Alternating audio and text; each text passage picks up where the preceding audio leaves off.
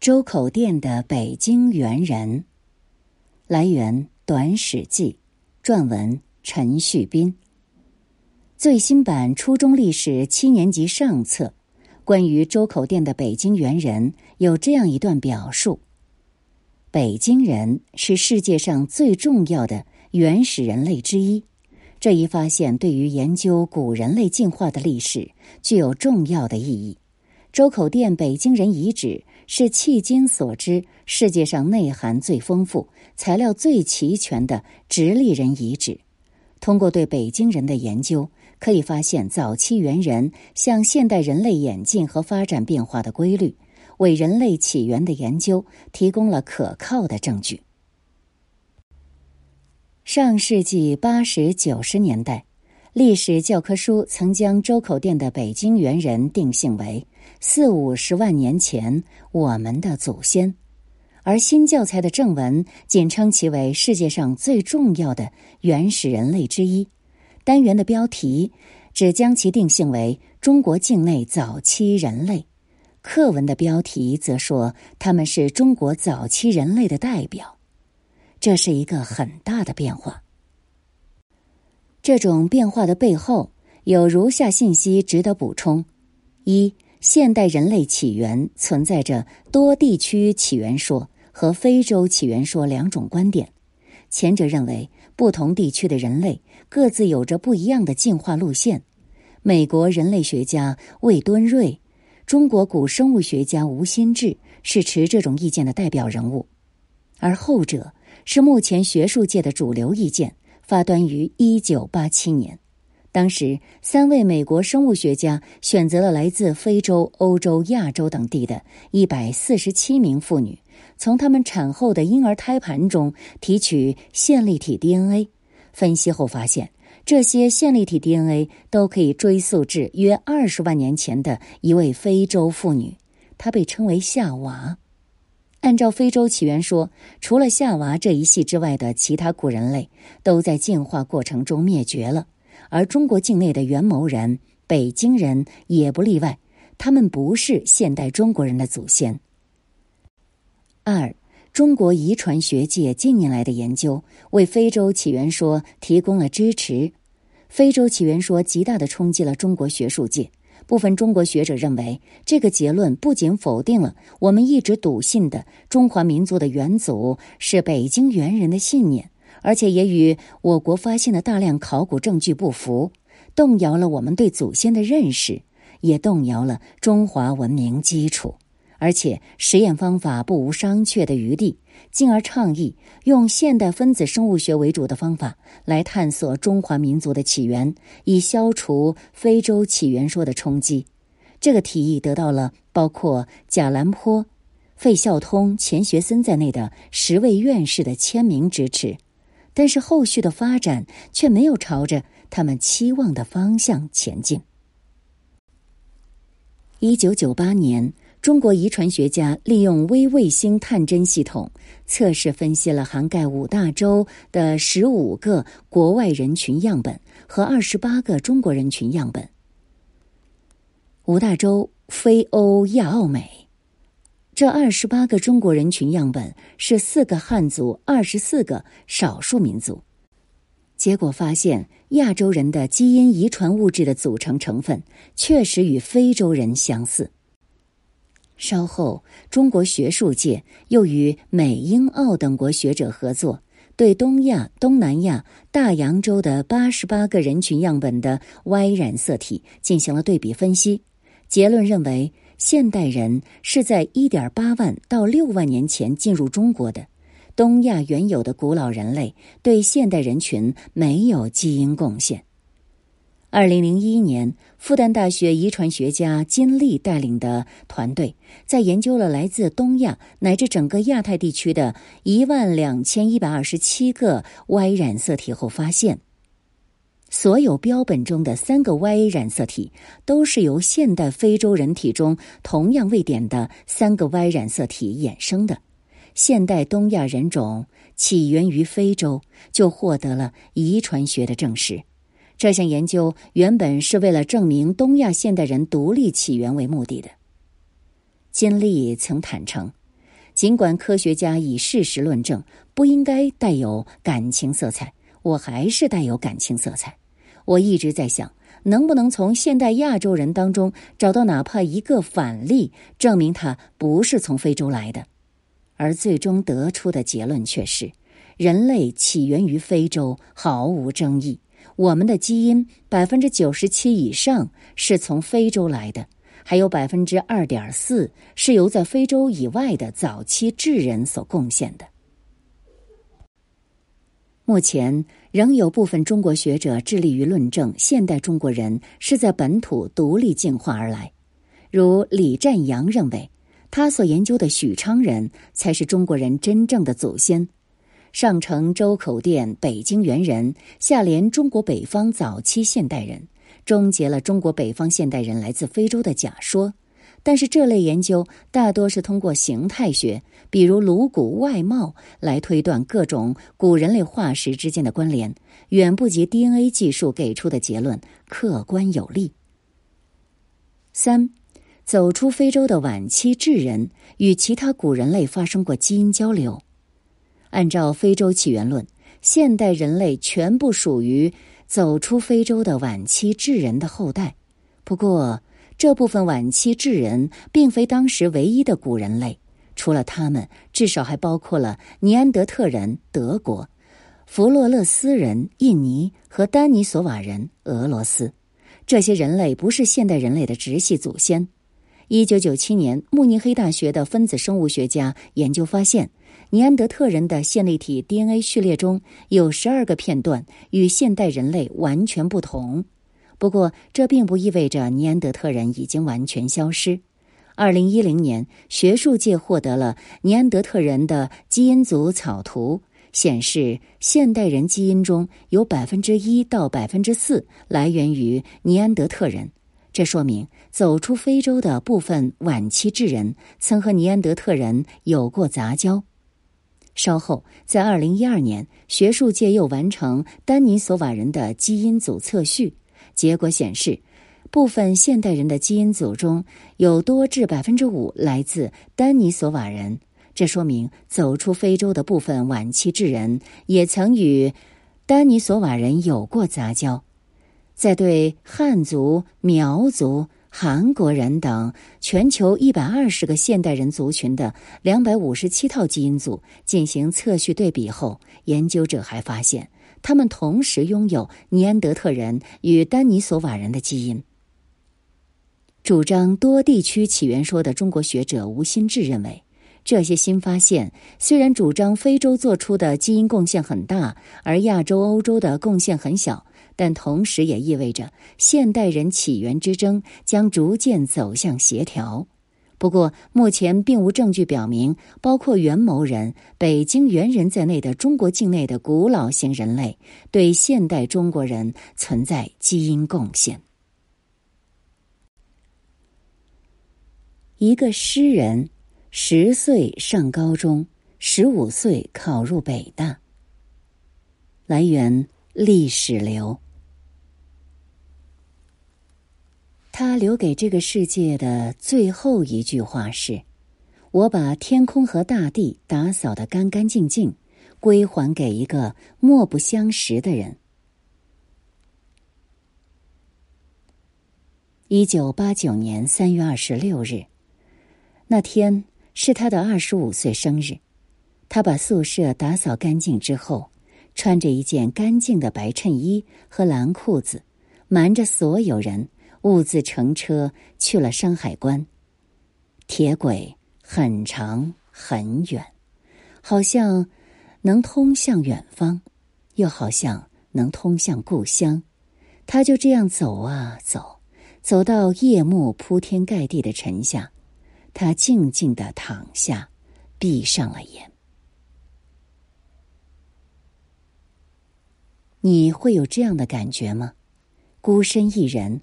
没有同类，一身绝学难了尘缘，乐于比别人透彻，苦于无旁人理解，灵魂分明骄傲洒脱，又免不了卑微思念。这些感觉是你是我，也是活的比我们更极致的他。他四岁就记忆力超人。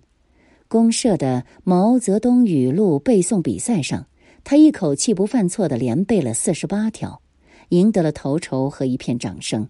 从那个时候开始，有人说他是天才。在他的诗里，如今雨水已淡，瓮中未满，千秋。我怎么记得住已经过去的一千个秋天？诗人的故乡是怀宁县，坐落在安庆市北郊一片田野之中。老屋门前一汪池塘。诗人的弟弟叫查曙明，他回忆说，有时诗人会央求村里的大人采摘来一枚含苞待放的荷花。把它插在盛满水的竹筒中，置于床前的矮桌上。宁静的夜晚，我们躺在床上，竖起耳朵，聆听荷花开放的脆嫩声音，在一阵阵荷花的清香中进入梦境。小时候，我们每个人都是生活的天才，拥有着诗和远方的田野。长大后。目光却总是停留在眼前的苟且，每逢失意只会喝酒，却忘了自己有多久没有低头看看花，抬头看看星空。他在诗里写道：“我的灯和酒坛上落满灰尘，而遥远的路程上却干干净净。”神仙般的日子持续到他八九岁。他曾在日记里写道：“他的童年时代结束的太早太快。”一九七四年，老屋全部拆迁，这种带着新鲜泥土和青草芬芳的生活也画上了句号。于是他写道：“该忘记的早就忘记，该留下的永远留下。答应我，忍住你的痛苦，不发一言，穿过这整座城市。”上了初中以后，他分外刻苦。在他的弟弟查曙明的回忆当中，他是这样的：夏夜，我躺在蚊帐中，一觉醒来，看见他为了防止蚊虫叮咬，上身穿着父亲宽大的衬衫，下身没在装满水的木桶中，仍就着煤油灯昏黄的灯光看书写字。寒冷的冬夜，纸糊的窗外。北风呼啸，躲在破旧棉被里的他，夜半常常被冻醒。而朦胧中，诗人还坐在书桌旁，轻跺着双脚，揉搓着双手，眼睛仍盯着摇曳的煤油灯下的书本。在诗里写道：“秋夜美丽，使我旧情难忘。我坐在微温的地上，陪伴粮食和水，九首过去的旧诗。”像九座美丽的秋天下的村庄，使我旧情难忘。大地在耕种，一语不发，住在家乡，像水滴丰收或失败，住在我心上。人们常说他是个天才，但我认为是他成长的环境和他的勤奋好学，才使得他的天才得以升华。就是靠着这样的努力，天才的他十五岁就考上了北京大学法律系，十九岁在中国政法大学当老师。在诗里面，他写道：“明天，明天起来后，我要重新做人，我要成为宇宙的孩子，世纪的孩子，挥霍我自己的青春，然后放弃爱情的王位，去做铁石心肠的船长。”走遍一座座喧闹的都市，在北京大学和政法大学，他的天才光环不那么耀眼了。改革开放以后，外国的书很多书开禁了，人们疯狂的读一些文学书籍，很多人都有写诗和散文的爱好。李运秋在回忆他的时候说：“可能我们当时平庸吧，我们觉得呀。”这就是一个爱好者写了一些东西而已。他确实只是一个诗歌的爱好者，只是这份爱好让诗歌发光发热，历经时代的淘洗，仍旧锃光瓦亮。他写道：“有时我背靠草原，马头做琴，马尾为弦，带上喜马拉雅这烈火的王冠。有时我退回盆地，背靠成都，人们无所事事，我也无所事事，只有爱情、剑、马的四蹄。我不哭泣，也不歌唱，我要用我的翅膀飞回北方。”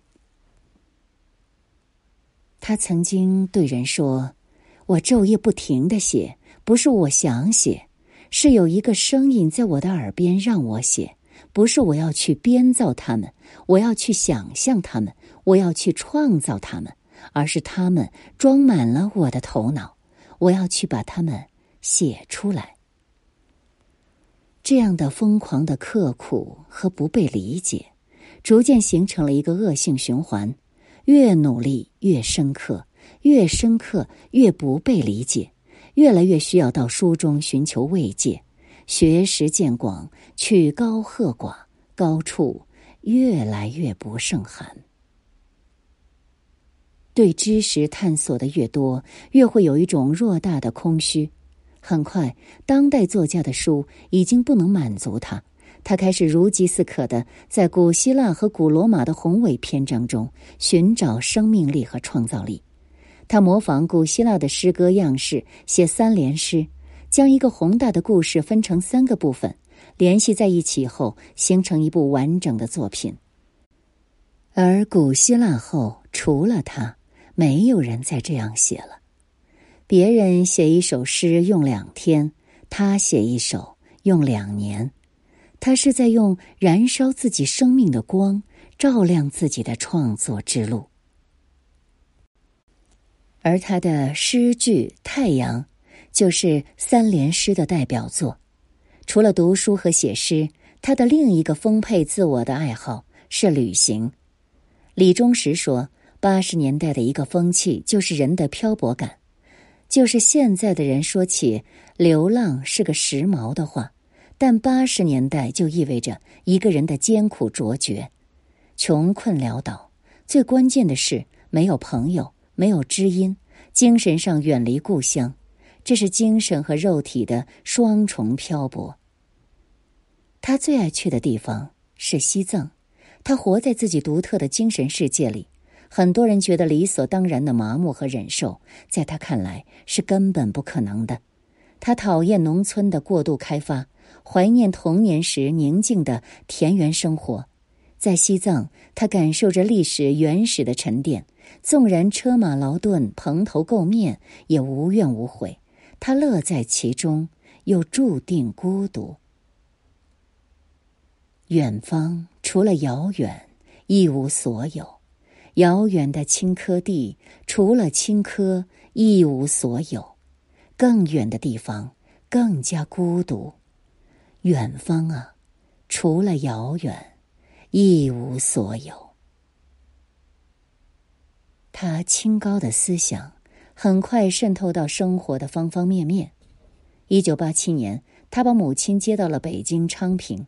有一天，母子二人在政法大学的操场散步，一位政治系的领导主动向他们打了声招呼，而他敷衍的轻轻嗯一声。就此作别。事后，母亲关切的教育他，不可目中无人，要虚心和领导打好关系。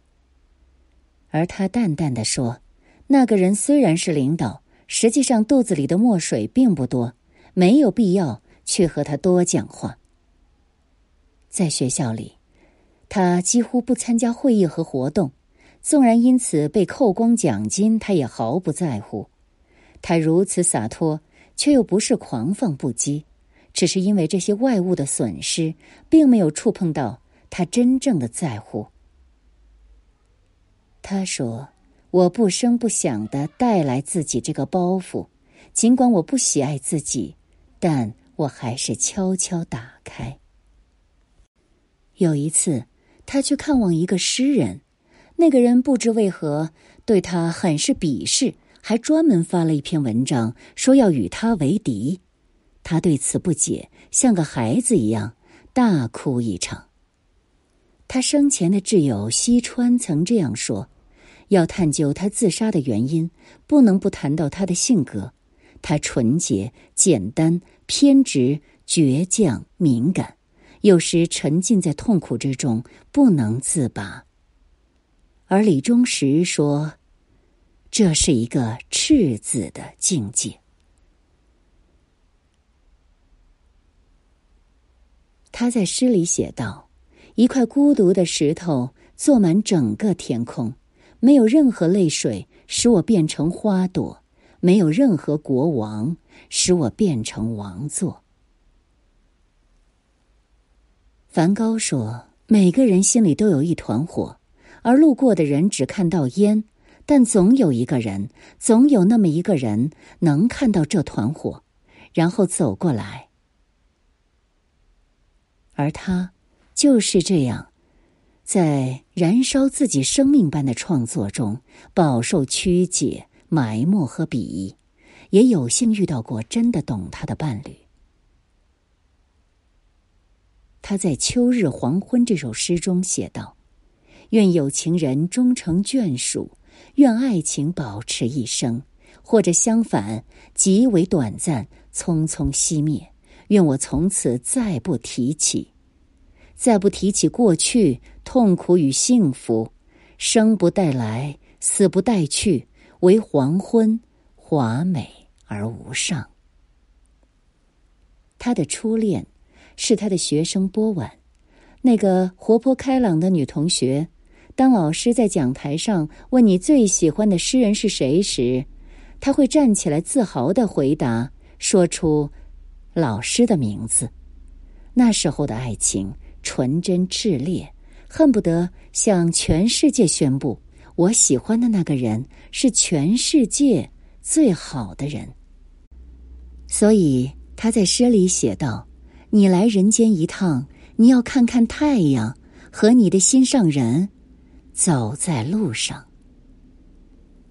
在弟弟扎署明的回忆中，恋爱中的他。也颇为甜蜜。半夜惊醒的时候，他看见诗人双手合十，握着照片，面朝北方，喃喃私语。第二天，他从诗人的枕头下翻出了照片和他未寄出的信件。那姑娘圆脸、大眼睛、高鼻梁、齐耳短发，很是让人惊艳。而信封里的情诗更是温柔缱绻。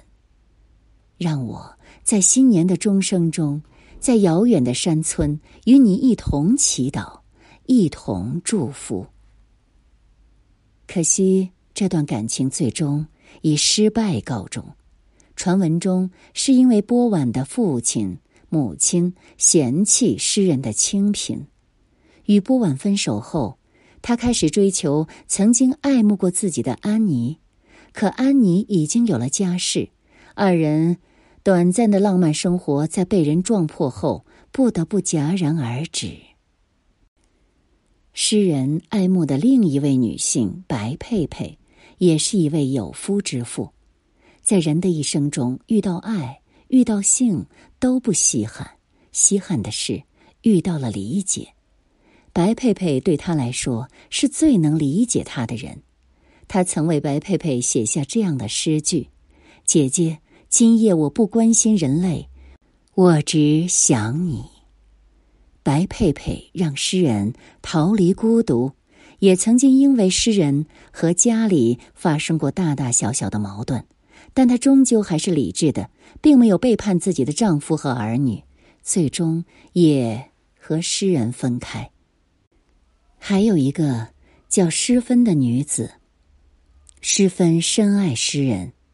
但她本人本身缺乏诗意。诗人努力培养这段感情，写下了献诗给 S，不幸，同时也与四川的安妮交往甚密，最终换来诗芬的离开。诗人写给黑夜的献诗。天空一无所有，为何给我安慰？黑夜一无所有，为何给我安慰？很多文章在写到诗人的爱情的时候，总是含糊其辞或者强行美化。但是我觉得，这就是个渣男呀，带着人性最原始的欲望，没有道德，没有克制，从不委屈，只有贪婪的追逐和求索。爱情的曲折丰富了诗人敏感的情绪，让他的作品更加动人，也直接导致了他的死亡。在他半截的诗里面这样写道：“你是我的半截的诗，半截用心爱着，半截用肉体埋着。你是我的半截的诗，不许别人更改一个字。”诗人最后一次见到波婉时，波婉已经在深圳建立了自己的家庭，对诗人的态度也十分恶劣。仿佛曾经的情谊荡然无存。分别以后，诗人和同事一起喝了好多酒，不觉间他说了许多当年的事。爱情里的回忆，最是不被看破又不容说破的。第二天早上酒醒过来，诗人问同事：“他昨天晚上是不是讲了些不该说的话？”同事说：“他什么都没说。”但。诗人坚信自己讲了许多会伤害到波婉的事情，敏感如他，万分自责。一周后，诗人走上了铁轨。现在，许多人在看诗人当年那些在老师、同学眼里显得平庸的诗句，依然会有很大的触动。他写笔下的远方，孤独苍凉，远方。除了遥远，一无所有；更远的地方更加孤独。远方的幸福是多少痛苦？在《九月》这首诗中，他写道：“目击众神死亡的草原上，野花一片。远在远方的风，比远方更远。我的琴声呜咽，泪水全无。”我把这远方的远归还草原，而他关于未来的怀想无关情事，却别样温柔。从明天起，做个幸福的人，喂马劈柴，周游世界。从明天起，关心粮食和蔬菜。我有一所房子，面朝大海，春暖花开。当然。诗人对自然是饱含敬畏的，自己恭谨谦卑。面对大河，我无限惭愧。我年华虚度，空有一身疲倦。和所有以梦为马的诗人一样，岁月易逝，一滴不剩。